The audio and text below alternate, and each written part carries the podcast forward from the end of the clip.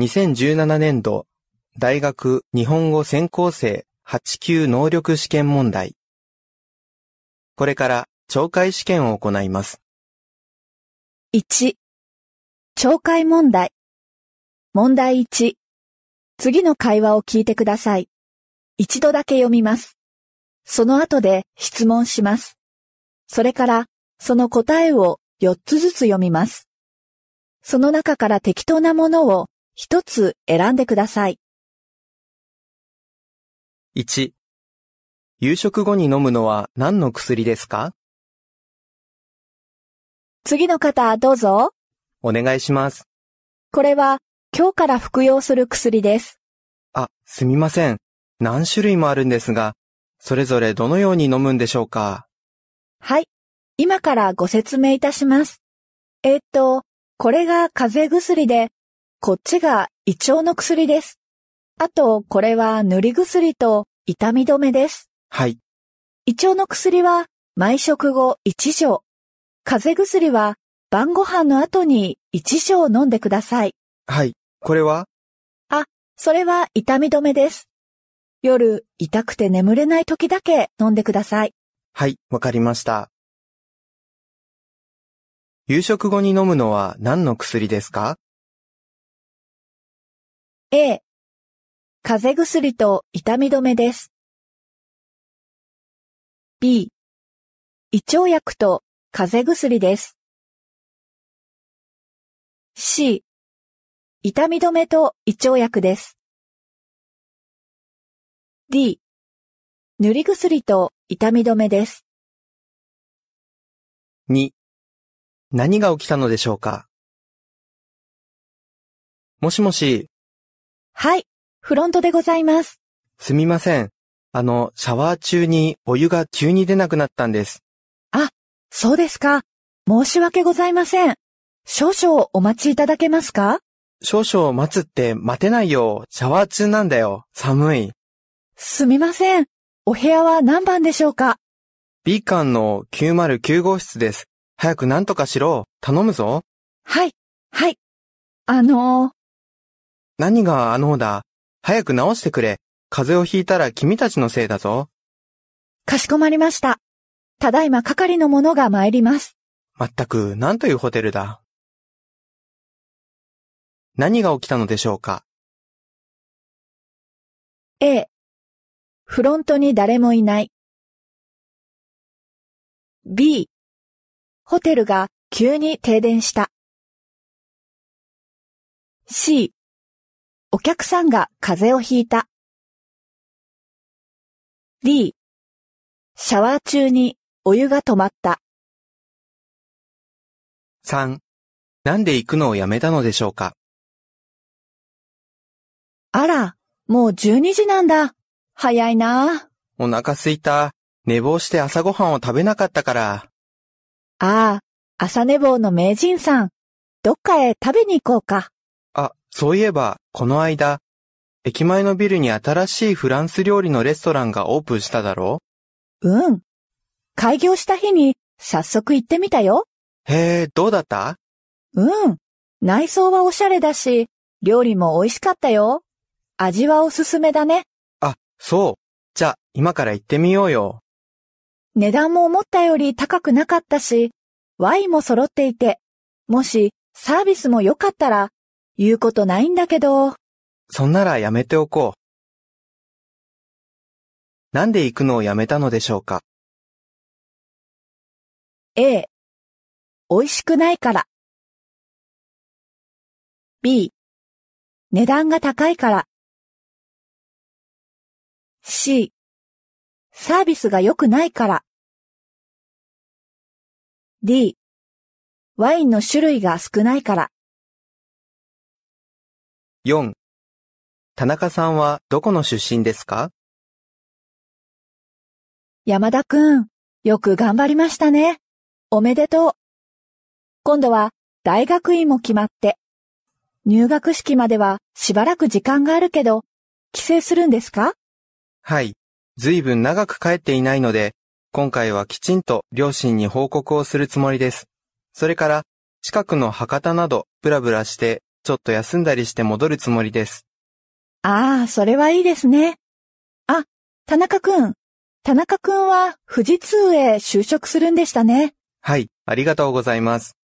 勤務地は東京だと聞いていますが、故郷には戻らないのですね。いいえ、最初の3ヶ月は富士山のふもとにある研修所で研修を受けることになっています。実家が山梨なのでラッキーですが、最終的にどこに配属されるかはまだわかりません。ああ、そうですか。頑張ってください。先生、卒業論文などで大変お世話になりまして、本当にありがとうございました。田中さんはどこの出身ですか？A、博多。B、富士山。C、東京。D、山梨。?5、競劇をよく見ているのはどんな人でしょうか？加藤さんは歌舞伎をよく見ていますか？歌舞伎？たまにテレビをつけたらやってるけど、まともに見たことはないよ。ましてや劇場で見るなんて。だって、セリフとか、ほとんどわからないもん。そうですか。何？王さんは歌舞伎に興味があるの？ええ、一度見てみたいと思ってるんです。へえ。僕は中国の狂劇のビデオを見たことがあるけど、歌舞伎よりもずっと面白いと思ったけどな。動きもかっこよくて面白かったよ。中国では狂劇って人気があるの？中国では狂劇チャンネルまでありますが、若い人はあまり見ませんね。見ているのはお年寄りや外国人の観光客が多いです。狂劇のセリフはわかる？加藤さんと同じで、私も伝統的な狂劇のセリフとかは字幕がないとわかりません。うーん。じゃあ中国での狂劇は日本での歌舞伎みたいなもんで、やっぱり若い人は伝統芸能にはあまり興味がないんだね。狂劇をよく見ているのはどんな人でしょうか？A、若者たち。B、歌舞伎の俳優。C、幼稚園児。D、年長者と外国人の観光客。6. ここはどういうところですか？すみません。いらっしゃいませ。地図を見てきたんですけど、ややこしくて全然当てになりませんね。やっと見つかりました。申し訳ございません。うちはちょっと大通りから離れたところに入っているので、ご迷惑をおかけしました。いえいえ、地図のせいですよ。恐れ入ります。あの、初級コースを申し込みたいんですが、はい、ありがとうございます。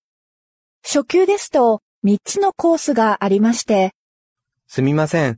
それぞれどんなコースですか？発音コース、初級会話コース、初級文法コースです。あれ？ゴルフの練習でそんなコース？あら、そうでしたか。お客さん、ゴルフならお隣ですよ。そう。看板にはそう書いてるんですけど。すみません。お隣さんは大きな看板が好きなので、昨日も間違って入ってこられたお客さんがいらしたんですよ。そうでしたか。それならお隣に文句を言えばいいのに。そうですね。そういたします。ここはどういうところですか？A、地図売り場。B、外国語学校。C、看板屋さん。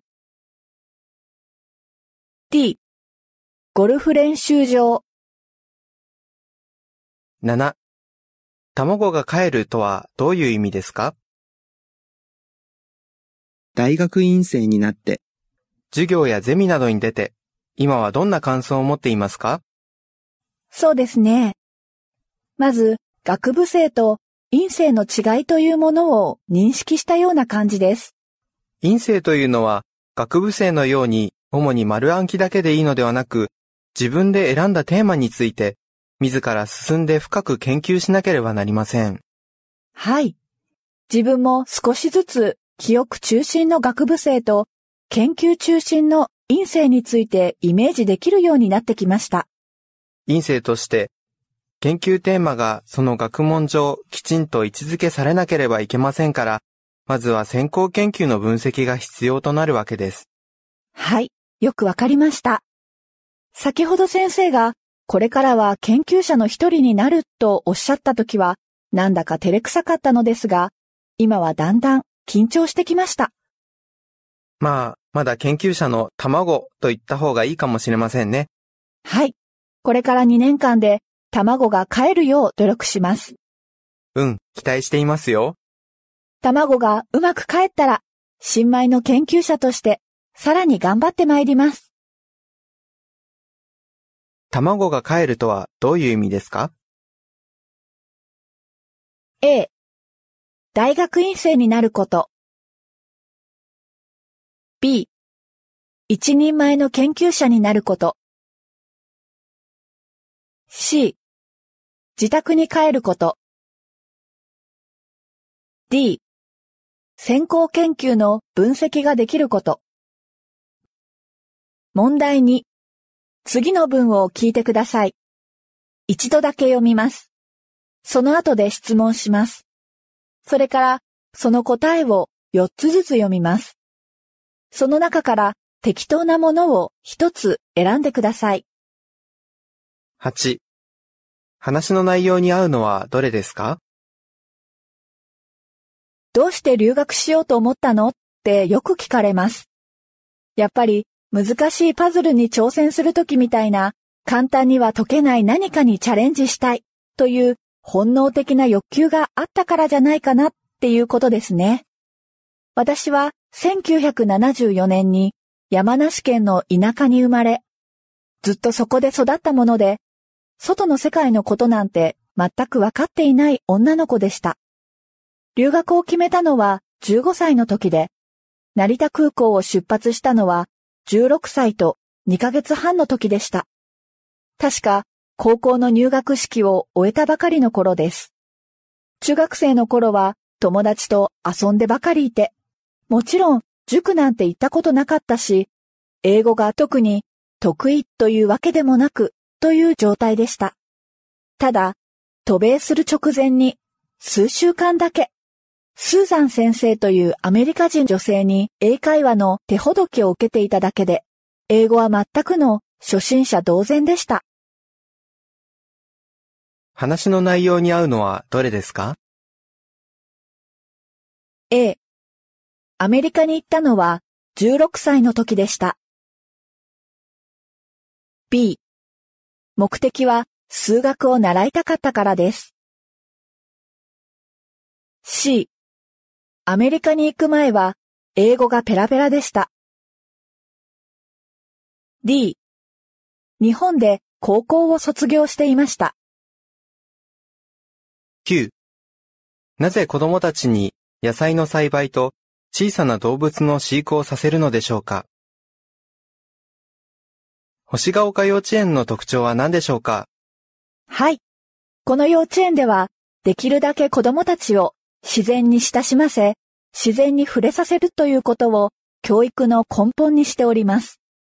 具体的に言いますと、例えば皆さんご覧になったと思いますが、ミニトマトとかキュウリ、ナス、エンドウ豆、ピーマン、そういった野菜を職員と子供たちとで一緒に作って育てて、そういったことを通じて豊かな心を育てたり、あるいは命というものを幼児なりに分からせていくようにしております。そして、以上のように植物を育てるということの他に、うさぎ、リス、小鳥、鳩、それからもっと小さな魚、金魚など、いろんな生き物を幼稚園では飼っており、そういう生き物の世話もさせることで、何かこの命あるものに優しい心情を注ぐというようなこともさせています。ご両親には大変評価していただいています。素晴らしい幼稚園ですね。どうもありがとうございました。なぜ子供たちに野菜の栽培と小さな動物の飼育をさせるのでしょうか？A、子供たちを遊ばせるため。B、子供たちが食べる野菜を作るため。C、豊かで優しい心を養わせるため。D、親たちを喜ばせるため。10この話の趣旨は何でしょうか？今回の震災で日本人の忍耐強さを改めて感じさせられました。あんな大変な時にも冷静さを保っている。列を作り、略奪も起こらない。海外からも日本人の忍耐強さは注目されているようですね。確かにそれは日本人の素晴らしいところで、誇らしいところです。しかし、一方では、もう少し自分の気持ちを素直に出していいんだよ、と言いたくなることもあります。特に、集団避難生活だと、周囲の目もあり、自分の気持ちをなおさら出しにくいのではないでしょうか。また、ニュース映像を繰り返し見て、ショックも受けているんです。これだけのことがあったのだから、被災地の人はもちろん、被災地じゃない周辺地域の人も余震など様々な影響があり、皆不安になるし、怖くなるし、助けを求めたくなったり、泣きたくなったりするでしょう。自分の気持ちを周りの人に聞いてもらうことが大事なんだ。泣いてもいいんだ。ということを、みんなが共通認識として持っていくことがまず大事だと思います。この話の趣旨は何でしょうか？A、日本人は災害時にもっと自分の感情を出すべきだということです。B、日本人の地震災害時の忍耐強さのことです。C、日本人は災害時に自分の感情をコントロールできないことです。D、日本人は地震の時にみんな泣いてしまうことです。これで懲戒試験を終わります。